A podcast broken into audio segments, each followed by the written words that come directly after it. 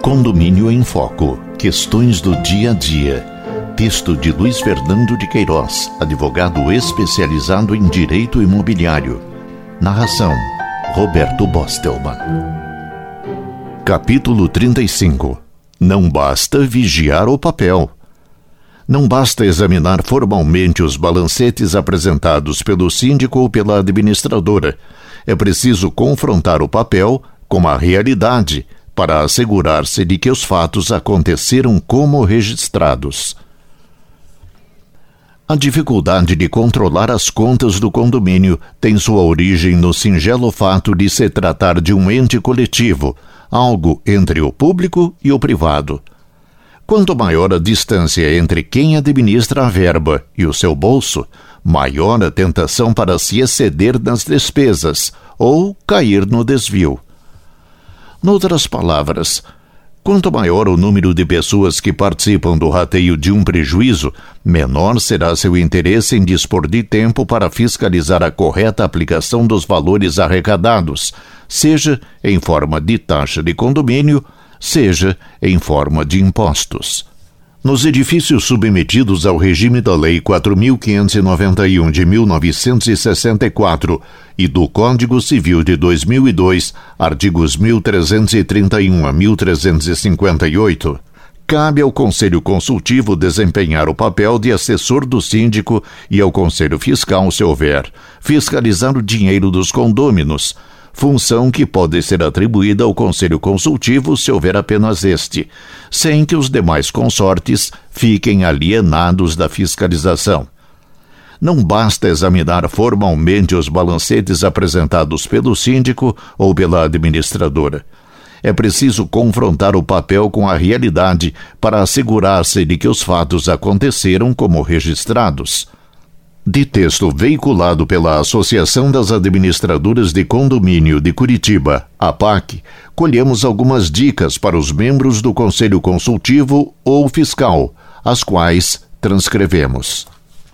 Para analisar as pastas mensais, a APAC sugere que cada conselheiro escolha mensal e aleatoriamente uma das partes: pessoal, manutenção predial, manutenção fixa, etc para esmiuçar da seguinte forma: avaliar a veracidade, a necessidade e a autenticidade dos documentos, ligar aos fornecedores ou prestadores de serviços para conferir valores pagos, consultar zelador e porteiro sobre a realização de serviços pagos a terceiros, consultá-los sobre o recebimento de seus direitos e benefícios somar os valores constantes nos extratos bancários oficiais para confirmar as despesas com tarifas bancárias, taxas, etc.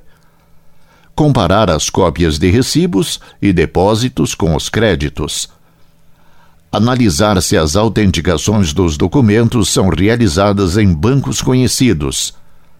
Cruzar alguns pagamentos com o extrato oficial e o paralelo são conselhos formulados por quem já vivenciou muitos tipos de fraude no condomínio. Felizmente, o cerco contra os fraudadores está apertando. A obrigatoriedade de se pagar a guia de recolhimento do INSS através da internet por documento eletrônico é um alívio para os condôminos. Não foram poucos que tiveram a surpresa de saber anos depois que as guias de recolhimento haviam sido falsificadas e que nada fora efetivamente pago. A propósito, recebemos correspondência de Nereu João Lagos, de Curitiba, na qual ele nos indica modo de se relacionar os débitos pendentes do condomínio para que os moradores possam acompanhar e fiscalizar sem correr nenhum risco em relação às normas do Código de Defesa do Consumidor.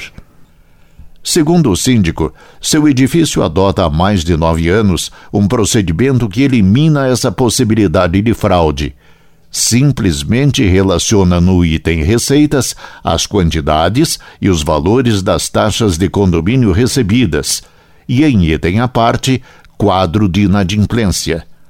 As taxas e os valores de cada taxa que se encontra em atraso, sem mencionar o número e o dono do apartamento. Dessa forma, enfatiza, qualquer condômino poderá acompanhar o pagamento ou não das taxas atrasadas.